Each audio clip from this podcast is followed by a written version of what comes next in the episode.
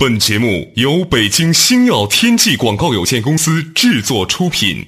山海如此多娇，引无数英雄竞折腰。数风流人物，还看我是梁东。大家好，我是吴伯凡。两个男人孕育五年，梁东、吴伯凡帮你坐着打通经济生活任督二脉，东吴相对论。好戏马上开场。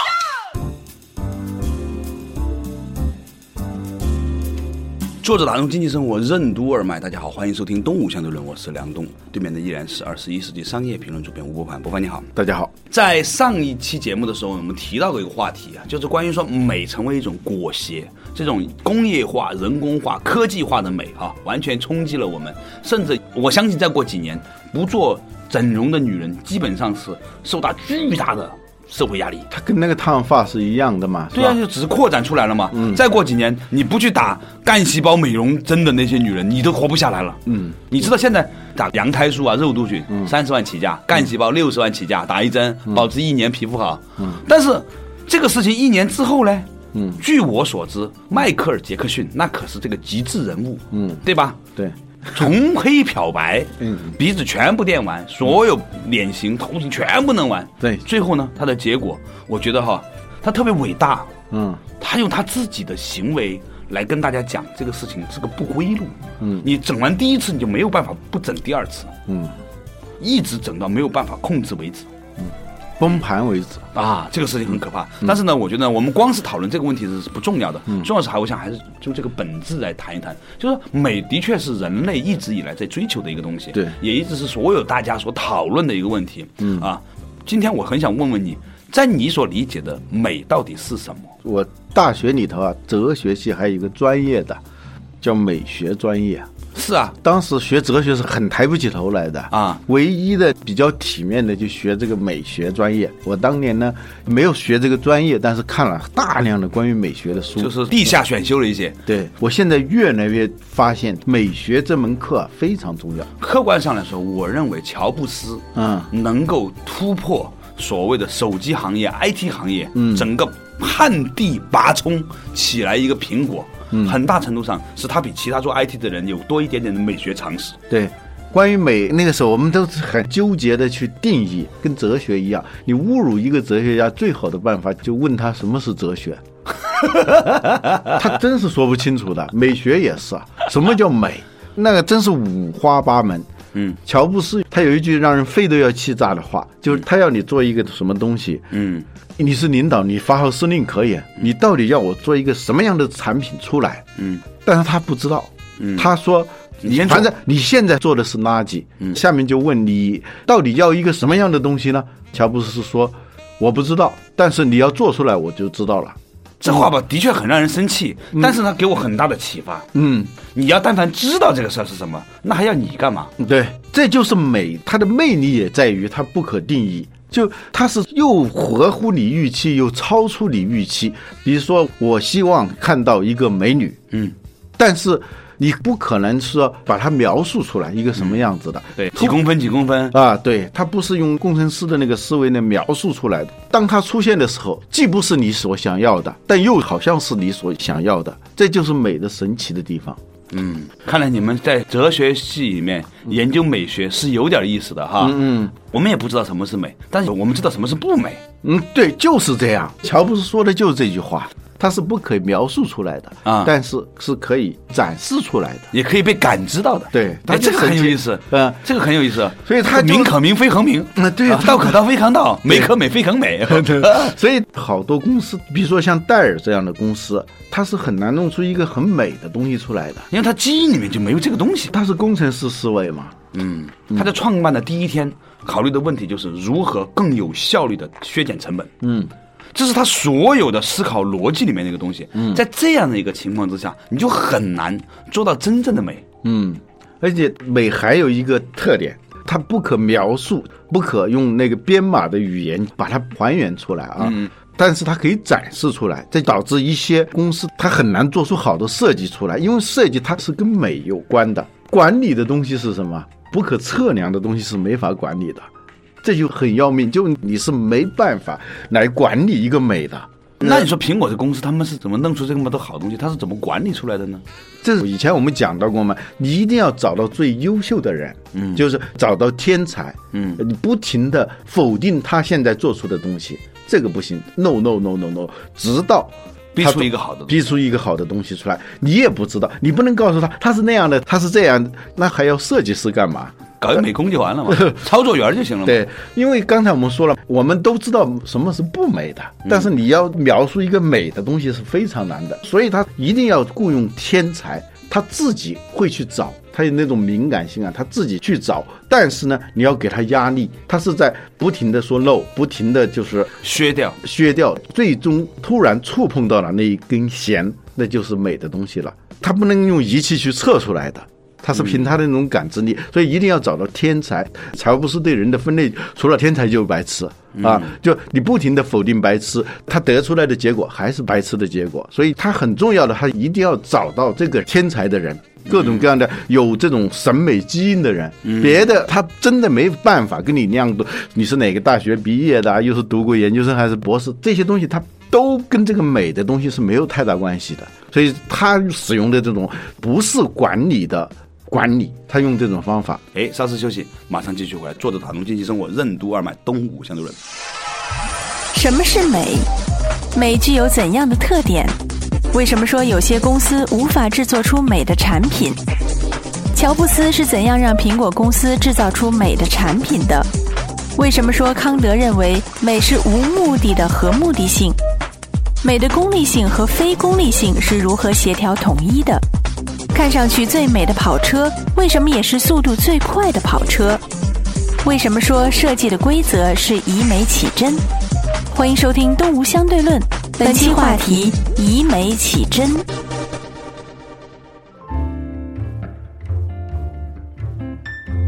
作者打通经济生活任督二脉，大家好，欢迎收听《东吴相对论》，我是梁东，对面的依然是二十一世纪商业评论主编吴伯凡，伯凡你好，大家好。哎，依然回到我们刚才讲的关于美这个话题。之前呢，我们提到了美，它是不能衡量，不能用语言描述，但是可以被感知。哎，此中有真味，欲辨已忘言啊！哎，就是美可美，非恒美嘛。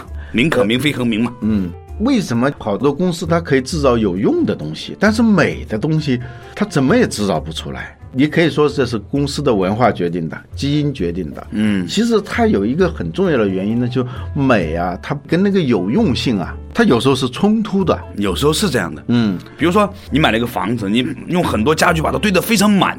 其实它不见得是美的，你让它有些地方没有放东西，就扔在那儿，空在那儿，你反而是看到了某种穿透感，是吧？很多没有用的东西，它最后呈现出一种美的有用性。比如说平面设计的时候，那种留白，啊留白从功利的角度来说，它完全是浪费的。对，但是有时候要有审美价值，你就会牺牲这个功利价值啊。有些人他就没办法把这两个逻辑捏合在一起。嗯，简单说，比如说一个手机。功能完全一样，嗯，但是外观不一样，嗯，这个外观跟那个功能之间没什么关系的，对，所以导致在一个公司里头，设计师和工程师啊，常常是讲不到一块儿去。对，说到美这个事情啊，我岔开一个话题，我也在想，为什么这个世界上所有人都觉得青山绿水是美，是吧？你也不需要经过什么样的特别的教育，大部分的人都觉得，哎，来到青山绿水就觉得很合适。看到红花觉得是美的，蓝天白云是美的。嗯。而我有一次问一个朋友，我说为什么大家都有这种共识呢？他反问我一句：“你有没有想过，为什么你觉得大便是臭的？”我说：“啊，这什么意思？”他说：“为什么苍蝇又觉得大便是香的呢？”我说：“啊。”他说：“其实啊，有可能呢，我们每一个人在出生之前被预制了一种集体的。”好恶编码，我们之所以觉得大便是臭的，是因为我们已经不需要了，是全部排出来的了。而苍蝇呢，是可以在里面找到营养的。同样的道理，很可能我们在漫长的人类的发展史过程当中，知道蓝天白云呢是温和的，是舒服的啊。当这个水果甜的时候呢，它是成熟的，是可以吃的。鲜艳的花呢，它通常呢是可以有利于蜜蜂转蜜的，是好的。就某种程度上说，我们今天看到的美的东西，在无意识当中，其实背后也有很深刻的大自然的共同的某种功利性在。所以，功利和非功利呢，它存在着某种有趣的协调统一性。嗯，比如说小孩吧，生下来看到某些图片，嗯，看到某一个人，嗯，或者是一个什么动物。他从来都没有见过的，啊，但是他就会会很喜欢或者很害怕。对，这个你说是后天教育吗？显然不是后天教育的。对对对，我记得我儿子小的时候看到《玩具总动员》里头出现一个很凶恶的那个角色的时候，他就马上就很害怕，他不看，他就使劲摆手，他还不会说话，连话都不会说的是吧？啊，对，我当时就在想，他一定有某种先天的东西、嗯。啊，就跟你说的，什么样的气味他爱闻，什么样的气味他不爱闻，他这里头肯定有某种先天预制的东西在假设我们人类是进化来的，嗯。它一定是在漫长的进化过程当中经过了筛选，嗯。它就带有有这种特征的，那就是好的；有这种特征的，就是对我们有威胁的。嗯。比如说，所有的小孩子都喜欢吃甜的东西，嗯。啊，这很奇怪哈。后来呢，他们跟我说，是因为水果成熟的是比较偏甜的，所以后来那种各种代糖啊，虽然它是对我们身体没什么利处的，嗯但是大家还是很喜欢吃甜的东西，而且甜的东西呢，往往会引发一些满足感和幸福感。嗯，所以这里头就涉及到美学里头一个很重要的命题，嗯就是美。有一个叫康德的哲学家对它是这样定义的，嗯就是美是无目的的和目的性，就是什么看上去它是没有目的的。但是它暗中符合一种目的，这个目的呢，是从一个长远的利益链来看，它是有功利的，它是有价值的。但是眼下从局部的短暂的这种利益链条来看呢，它是没有功利性的啊，美长得美一点和长得丑一点，它不碍事儿，它就是它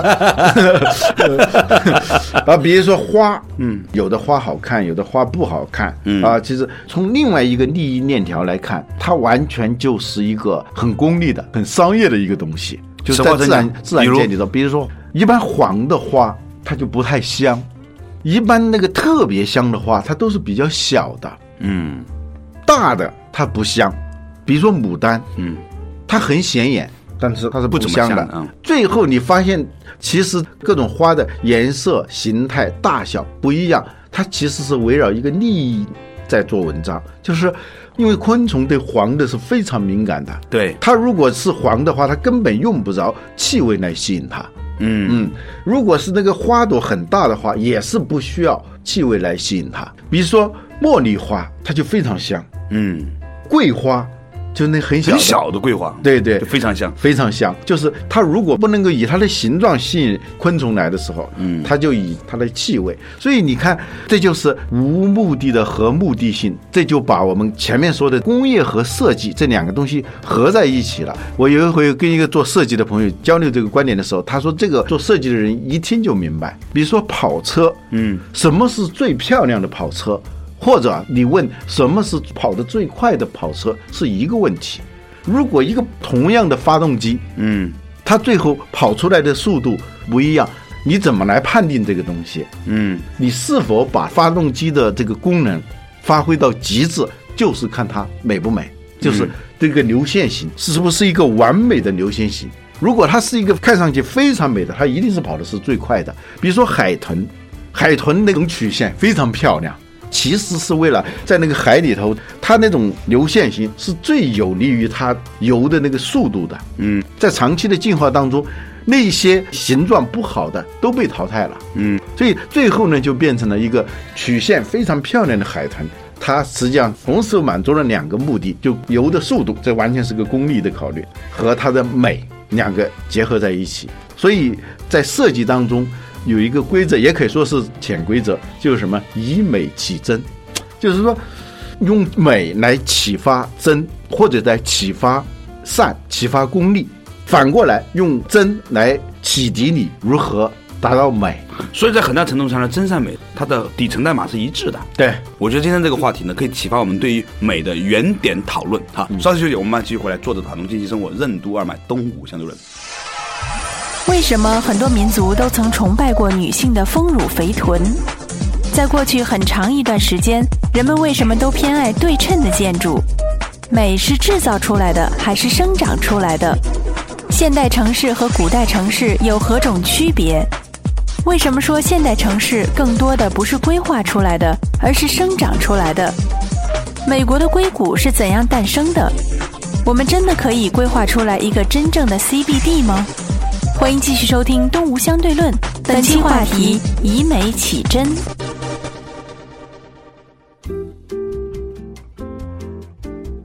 作者打通经济生活任督二脉，大家好，欢迎收听《东吴相对论》，我是梁东，对面的依然是二十一世纪商业评论主编吴伯凡，伯凡你好。大家好，哎，较早之前呢，我们谈到了一个话题啊，就是讲到这个美呢，叫无目的的和目的性。嗯大概的意思呢，就是说有些东西你看着觉得没什么目的的，花儿为什么黄，为什么是白呢？啊，它就这么长的了。那其实背后呢，是因为它有一个更大的自然的一个法则。颜色黄的话呢，容易吸引昆虫的注意，所以它就不需要很香。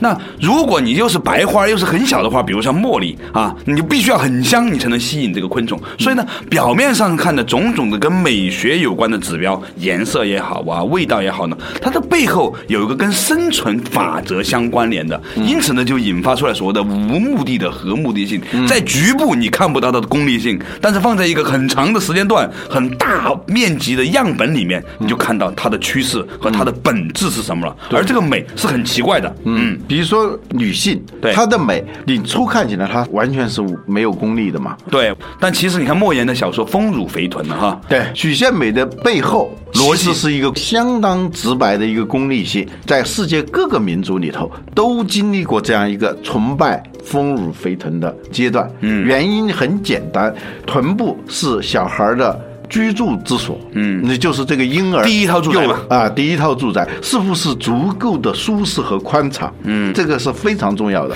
啊。然后呢，出生以后第一件事情就是吃粮仓是否丰富，人生的问题还是衣食住行的问题。所以它的背后，你一还原，你发现也是这个无功利的和功利性。嗯，有一本书很有意思，叫《漂亮者生存》，它呢提到了很多例子来说明为什么对称成为美里面最重要的一个原则和指标。比如从身体上来说，左眼和右眼不一样大。左边肩膀和右边肩膀不一样高，左腿和右腿不一样长，那其实呢，一定不利于你的工作生长的。所以呢，最后所有的美女都有一个指标，就是左边右边比较接近。嗯，后来发展成对建筑的看法也是如此、啊。比如说，很多人对于一个电视台的那个建筑不以为然，其实是因为它极大的颠覆了我们对于平衡和对称的这种美学的这个基础。你看四合院就是非常对称的。故宫是吧？刚开始的时候美是从对称开始的，但是为什么后来慢慢慢慢发展到不对称也会美？这是我想提到的一个问题。它这个背后的东西，就是说它是跟人的这种生存状态有关和呃，生存基础有关的。比如说安全性，这是很重要的；对效率，这也是一个很重要的东西。安全性呢，就是一些不平衡的东西啊，它让你产生一种不安全感。嗯这个时候，甚至有强迫症的，你说的处女座的人，恨不得拿根棍子去把那个楼撑一下，是吧？非常难受，他一直是提心吊胆的，放不下心来啊。美是一个长长的历练，给他留下了一个痕迹在里头。从这一点上，你能够间接的感受到某种利益。如果你没有背后的这个利益链条的话，就你颠覆了基本的那些生存价值的话，它一定是不美的。嗯我们说关于美，它是一个不可编码的、不可用理性规范的，它跟利益呢，它又是冲突的、若即若离的，它是一种就是表和里之间的那种关系。嗯这里头就引出一个话题，就是美是制造出来的还是生长出来的？嗯这是在城市规划当中一个非常重要的话题。设计它是包括产品设计、服务当中的体验设计。对于一个城市来说的话，它也是一个设计。你想想，我们一个城市，你把它看成是一个产品的话，嗯，比如说过去的北京城，嗯，那就是一个典型的设计出来的一个一个产品。啊，对，它是这个中轴线是吧？它一直从正阳门、嗯。天安门一直到后面的景山，它是一条线，一直到昌平的十三陵啊。后来我们有直升飞机一航拍的时候，发现完全是在一条线上，对。然后两边的东单、西单、东市、西市、日坛、月坛是吧？它都是对称的，对。这是一种规划出来的城市。对，因为过去所谓的城和市是不一样的，嗯。城它是跟军事有关的，嗯长城，嗯，它是跟防御有关的，嗯市呢，它是跟商业有关的。交流嗯做买卖，对这个城呢，军事呢，它肯定是带有很强的规划性的。嗯，像整个北京城，它是紫禁城放大出来的嘛，是吧？嗯它的天安门、午门和东直门、西直门，实际上它是一体的，它完全是规划出来的一个城市。嗯到现代社会，它是城的色彩越来越淡。市的色彩越来越浓的。它有一个自下而上的自发性原则。嗯，对，这个时候呢，现代城市呢，它不是规划，更多的时候它是顺应长出来的，这就是它的合理性。我们说美，它是一种看不见的合理性啊，看不见的功利性。我们规划一个现代城市的时候，就是看得见的手和看不见的手，它如何协调的问题。嗯，比如说，在一本讲建筑的书叫《建筑的永恒之道》这本书里头，他讲说，当我们在设计一个城市、设计一个产品的时候，我们就想象一朵花，这朵花这么美，是不是有一个看不见的手拿着一个看不见的镊子？夹着那些细胞，一点一点的把那个花垒出来的呢？嗯，那叫制造出来的。嗯，花不是这样生长出来的，花种子是最重要的。嗯，那里头的那个基因，你只要把它放在那儿，它就慢慢的长出来。嗯，现在那个市场啊。它不是规划出来的，严格的说，它是长出来的。嗯，所以我们有时候我们在设计一个产品的时候，设计一个城市的时候，要充分意识到你要留白，适当的那个留白，给它自我生长的这个空间，而不是不停的一环、二环、三环、四环、五环，就完全按照你人的这种规划，最后呢，就是人有为的东西啊，有时候它就是捉襟见肘的，就像撒谎一样，一个谎言。需要更多的谎言来修补它，更多的谎言需要再更多更多的谎言来修补它。就是你规划的时候的，总会留下一些漏洞。这个漏洞呢，你需要填补那个漏洞，又会有更多的漏洞。有为的设计和无为的设计，这个差别就在这里头。嗯，说到城市的生长哈，我可以给你举个例子来印证你。当年呢，有很多的 IT 公司融了钱之后啊，都跑到国贸附近开公司。嗯，新浪开过，搜狐开过，网易也在北京的国。贸附近做过，连一个什么搞互联网的一个平面媒体，也在国贸那儿租的房子啊。对，呃，后来做着做着，所有的公司都是重新搬回了中关村。中关村以前呢是埋太监的地方，本来呢风水不太好。后来呢，因为有了大学，有了北大，有了北航，有了清华，于是呢，这些学生就成为了一个非常好的劳动力。其实所有的这一些大公司、IT 公司，他们都要在这些。应届毕业生里面呢，去挑这些人，很多人呢在实习期间就要加入公司。如果你要在东边的话呢，你就找不到这么多优秀的大学生。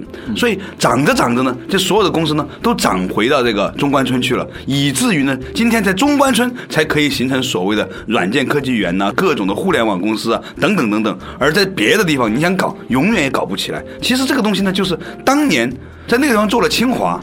做了这个北航而带来的一个必然的结果，硅谷也是一样。硅谷它就是在圣何塞和旧金山之间的一条长长的走廊，像河西走廊似的，两边是那个低缓的山坡，中间是一条大道啊。这里头呢，关键硅谷它是生长出来的，而不是规划出来的。对我们中国的好多什么要做中国的硅谷，最后之所以失败，失败是因为它是规划出来，而不是生长出来，所以它是不美的。对，它缺乏生命力。对。因为它是有特定的这个生态在里头。硅谷是怎么产生的？是因为有一个 NASA，一个美国宇航局。它的研发中心在那个地方，在那个地方的时候，它需要大量的尖端的、至今没有的那些技术和产品。